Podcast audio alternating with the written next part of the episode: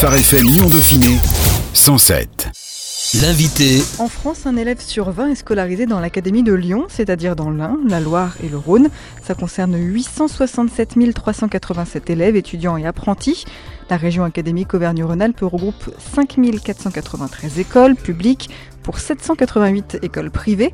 Parmi elles existent différents types d'écoles, les écoles libres, les écoles chrétiennes ou encore les écoles démocratiques. D'ici quelques semaines, normalement mi-octobre si tout va bien, une petite nouvelle devrait faire son apparition, l'école du cœur, une école chrétienne et démocratique.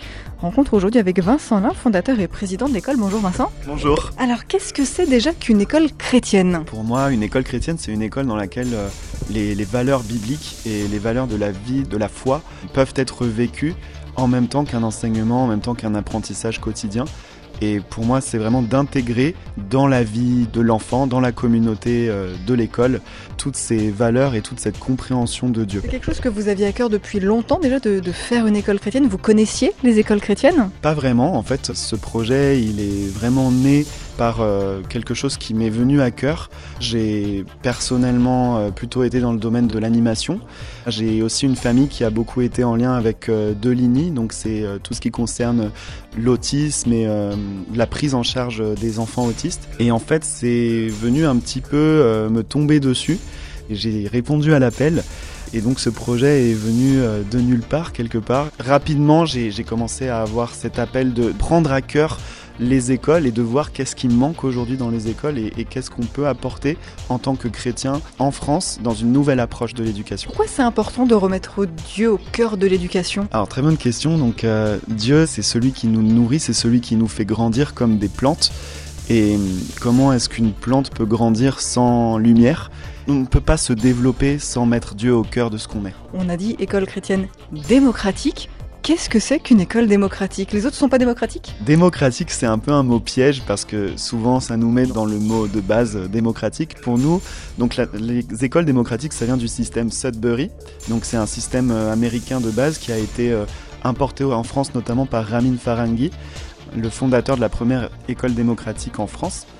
Une école démocratique, c'est une école dans laquelle il y a toute une méthode qui est de casser justement les méthodes qu'on a l'habitude de voir et de vraiment laisser aux enfants une beaucoup plus grande liberté d'apprentissage, de les autonomiser, de les responsabiliser dans leur quotidien et de pouvoir euh, apprendre depuis leur passion et depuis ce qui vraiment va les animer. Les encadrants ne sont plus des enseignants qui viennent simplement euh, donner un savoir inerte, mais viennent vraiment accompagner et euh, faciliter l'apprentissage en apportant aux enfants des clés et en les laissant vraiment mettre à profit l'espace qui leur est donné au quotidien. Ici, pas de classe par niveau, pas même d'emploi du temps ou de choses très euh, scolaires, si on peut dire. Euh, tout le monde est ensemble, donc toutes les tranches d'âge aussi sont ensemble. Quelles sont les vertus du multi-âge pour les enfants? Oui, les enfants sont tous ensemble. L'école, elle va être vraiment sous forme d'un open space. Donc en effet, pas de classe, pas de rangement par âge, on pourrait dire. Mais hum, justement, il y a vraiment euh, cet esprit aussi de collectivité, de trouver son individualité et son identité, mais aussi en étant accompagné. Et il y a des systèmes de parrainage qui se mettent naturellement en place. Et il y a vraiment une vie qui est très organique et dans lesquelles euh, chacun peut aussi mettre ses trésors à contribution. La variété d'âge, la variété d'intérêt, la variété d'identité est vraiment ce qui construit aussi chacun. Pourquoi c'est aussi important de revenir sur l'unicité de l'enfant? On est dans une société où euh, on va beaucoup euh, vers euh, à la fois l'individualisation dans les goûts et dans ce qui est hors travail ou hors école, mais à l'école il y a une formatisation quand même qui est assez présente. On unifie les enfants sous une même idéologie, on va dire.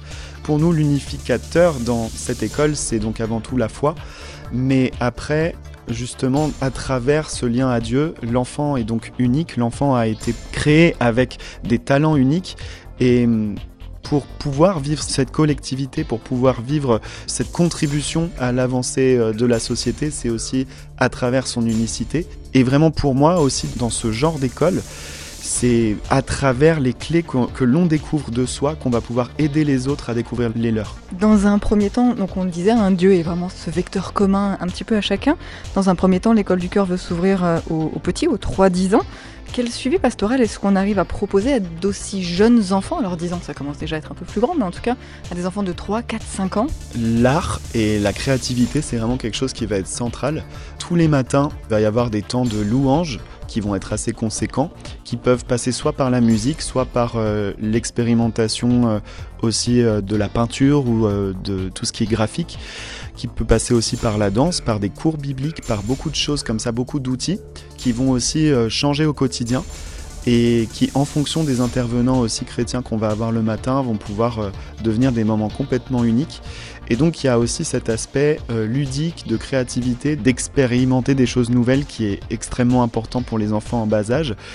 Ça va naturellement créer un lien à Dieu qui va être beaucoup plus euh, intuitif et beaucoup plus naturel, où l'enfant va pouvoir pas forcément euh, simplement gober ce qu'on va lui dire, mais va pouvoir être acteur de sa vie avec Dieu. Et puis on a aussi bah, des pasteurs et des personnes qui sont dans les ministères qui vont pouvoir venir jour après jour apporter leur euh, connaissance et leur savoir et leur appel avec les enfants. Le but euh, de cette école démocratique, c'est aussi de responsabiliser euh, les enfants. Par quoi ça passe et qu'est-ce que ça veut dire? La responsabilité, donc, c'est vraiment de, de pouvoir se prendre en charge, que ce soit dans les activités, mais aussi émotionnellement, et tendre aussi vers la responsabilité spirituelle.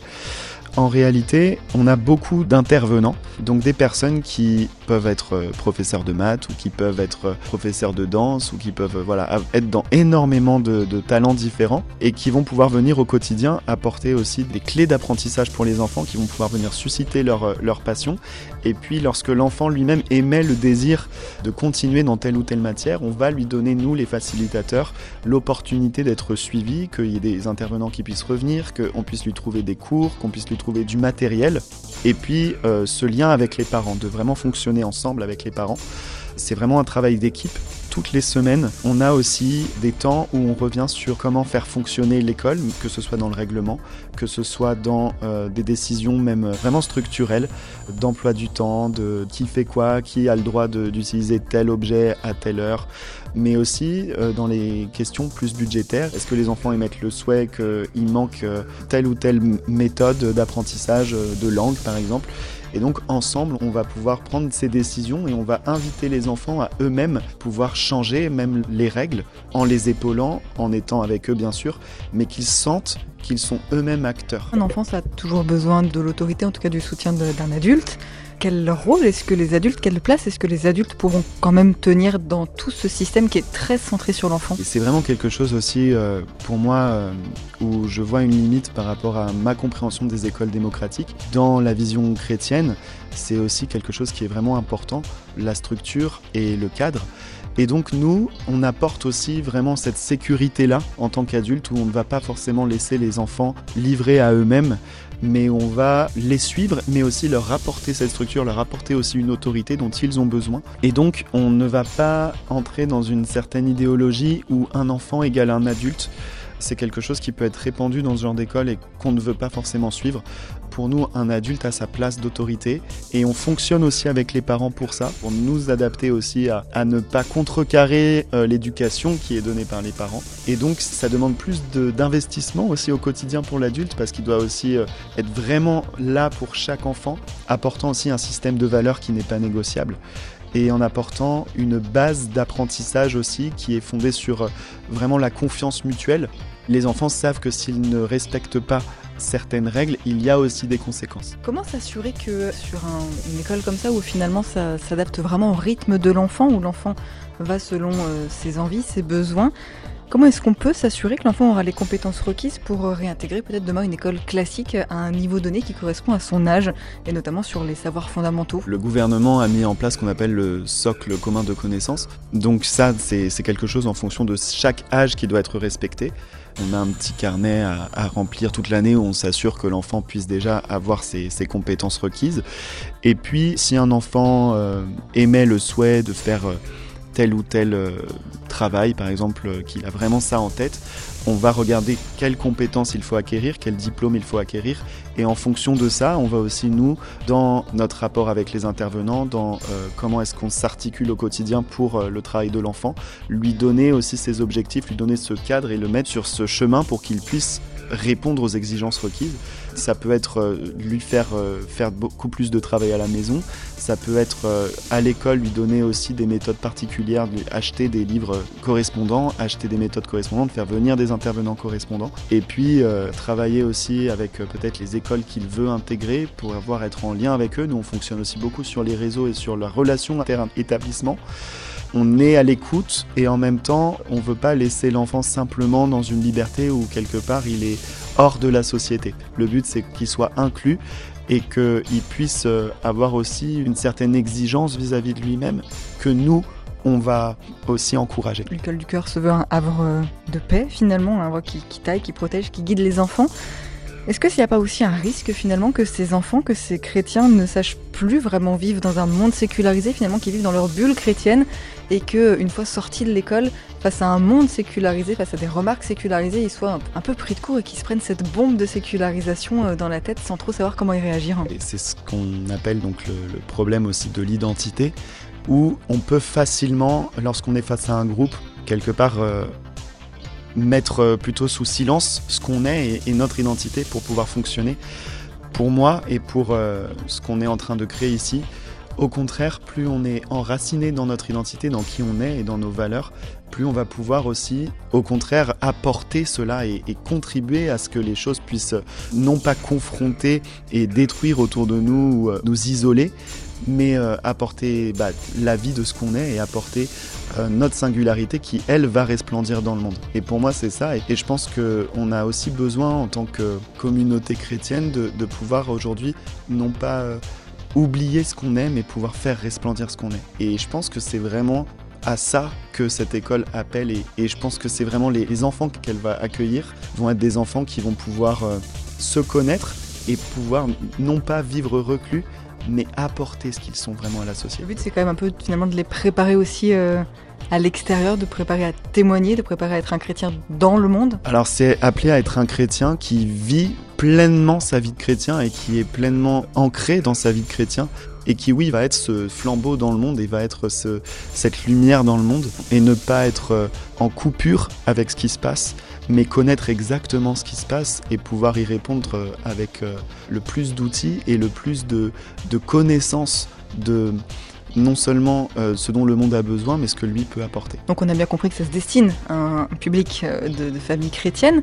Comment ça se passe? Est-ce que vous, derrière, il y a une vérification qui est faite ou est-ce que là encore on est sur de la confiance, sur un, rapport de confiance mutuelle Est-ce que toutes les branches du christianisme seront, j'allais dire, autorisées, finalement les bienvenus ici? Comment ça va se passer? On va avec chaque famille avoir un entretien parce que euh, non seulement pour euh, s'assurer que l'enfant et les parents vont pouvoir euh, vraiment faire avec une école démocratique et en plus chrétienne, parce que déjà une école démocratique, je sais qu'il y, y, a beaucoup de parents qui ont besoin d'un temps d'adaptation et les enfants également, parce que c'est quelque chose qui change beaucoup de ce qu'on a l'habitude de voir. Et donc aussi avec la dimension de la foi, ça ajoute aussi un, élément en plus. Et donc il y a cet entretien qui permet euh, non pas de fliquer les gens et de voir euh, qui ils sont, mais plus de voir si vraiment ils vont pouvoir euh, s'épanouir dans un système comme celui-ci, et si les parents sont prêts à faire aussi équipe avec nous.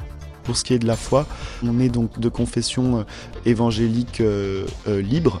On va plutôt prioriser aussi les familles qui sont vraiment avec Jésus-Christ. Pour ce qui est du reste, ce sera au cas par cas. Quel est l'avantage pour ces familles On l'a dit, se faire à toute cette notion d'école démocratique, ça peut être compliqué. Pourquoi est-ce qu'on peut opter pour euh, ce type d'école? Qu'est-ce que ça apporte de bon dans une famille? Je pense qu'il y a beaucoup de familles euh, avec qui j'ai parlé et qui sentent une certaine frustration au niveau scolaire parce que le système euh, scolaire actuel souvent ne leur correspond pas. Ou alors il y a des craintes aussi par rapport non seulement l'apprentissage, mais aussi les divers problèmes que peuvent rencontrer l'enfant au niveau phobie scolaire, au niveau harcèlement scolaire, etc.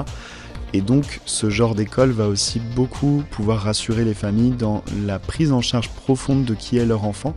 Les classes sont très nombreuses, euh, il y a beaucoup beaucoup de grandes grandes grandes classes et de grandes grandes nombres d'élèves. Donc ça devient très difficile de savoir en réalité euh, qui est l'enfant, à qui on a affaire.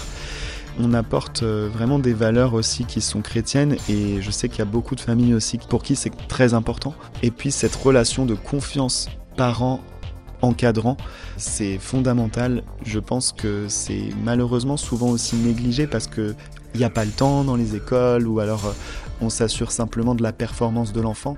Là, on s'assure de, l'équilibre holistique de l'enfant et de son, apprentissage aussi, qui ne peut pas aller sans son bien-être. Il y a beaucoup de parents aujourd'hui qui souffrent de ça. Qui seront-ils justement ces encadrants? Sont-ils tous des professeurs?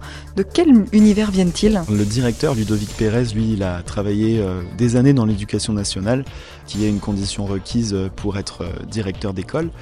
Lui, de formation et de profession, il est euh, chef d'orchestre.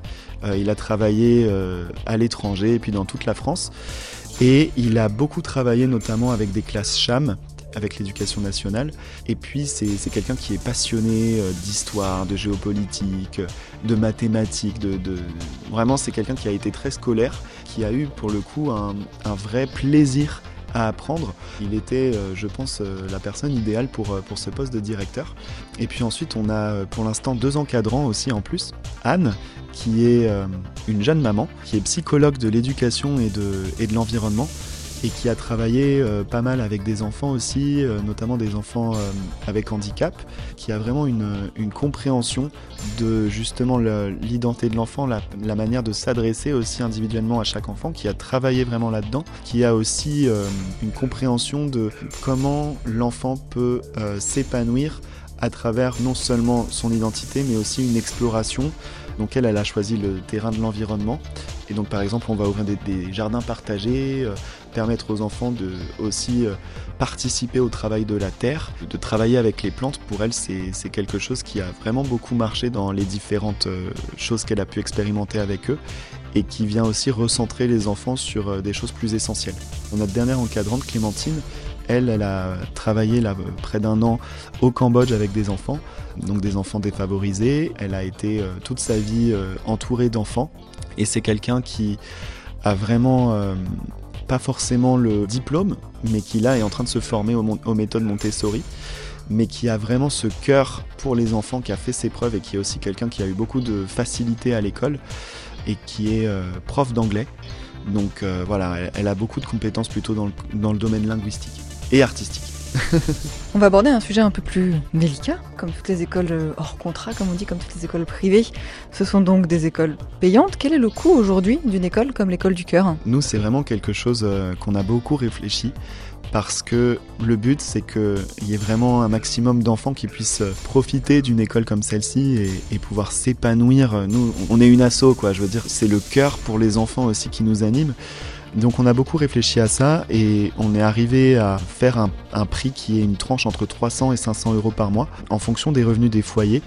C'est parmi les écoles les moins chères euh, dans le hors contrat. Pour l'instant, on en est à ça. Après, ça, ça va pouvoir bouger et aussi en fonction des dons qu'on recevra, on pourra aussi faire euh, des systèmes de bourse. Le but, c'est pas que ce soit une école élitiste. Aujourd'hui, où est-ce qu'on en est euh, sur ce projet? C'est la rentrée des classes. On parlait d'une rentrée éventuellement euh, peut-être euh, courant octobre, allez, novembre. On en est où? Quels sont les besoins aujourd'hui de l'école du cœur? On a déposé les dossiers en mairie. On part, nous, on a, on a la foi que ça puisse ouvrir fin octobre. On est en train d'en parler avec la mairie, on espère que ça va pouvoir rester là-dessus. Sinon, ce sera maximum en novembre, mais voilà, on est donc une, école qui fonctionne avec les dons. Comme euh, on est euh, dans les locaux qui sont vides, il faut, faire les travaux, il faut aménager. Et donc c'est vrai qu'au début c'est assez coûteux. Donc heureusement on a eu beaucoup de dons, mais c'est vrai qu'il nous en faut encore. Et puis aussi, voilà, on, a eu déjà des enfants d'inscrits, il nous en faut encore euh, quelques-uns. On est à 10 places maximum, donc on espère aussi que les familles ne se sont déjà pas toutes inscrites pour la rentrée, surtout avec le Covid. Il y a des choses qui ont été aussi un peu compliquées. Mais voilà, là, les travaux vont commencer euh, vraiment sous très très peu. Donc je suis, je suis très heureux. Puis la dernière chose dont on a besoin aussi, c'est euh, un assistant maternel pour pouvoir euh, aussi nous épauler avec les, plus petits. Et puis l'école sera sur des, comme sur des roulettes à partir de ça. Merci beaucoup Vincent là. Donc on rappelle l'école du cœur, n'hésitez pas à vous renseigner, à les soutenir sur le site Eloasso notamment. Et puis pourquoi pas d'y inscrire vos enfants en plein cœur de Lyon. C'est donc 23 rue Molière à Lyon. Merci beaucoup Vincent. Merci de nous avoir écoutés et puis on espère vraiment que ce projet va pouvoir bénir une multitude d'enfants. Phare FM Lyon Dauphiné 107. 107.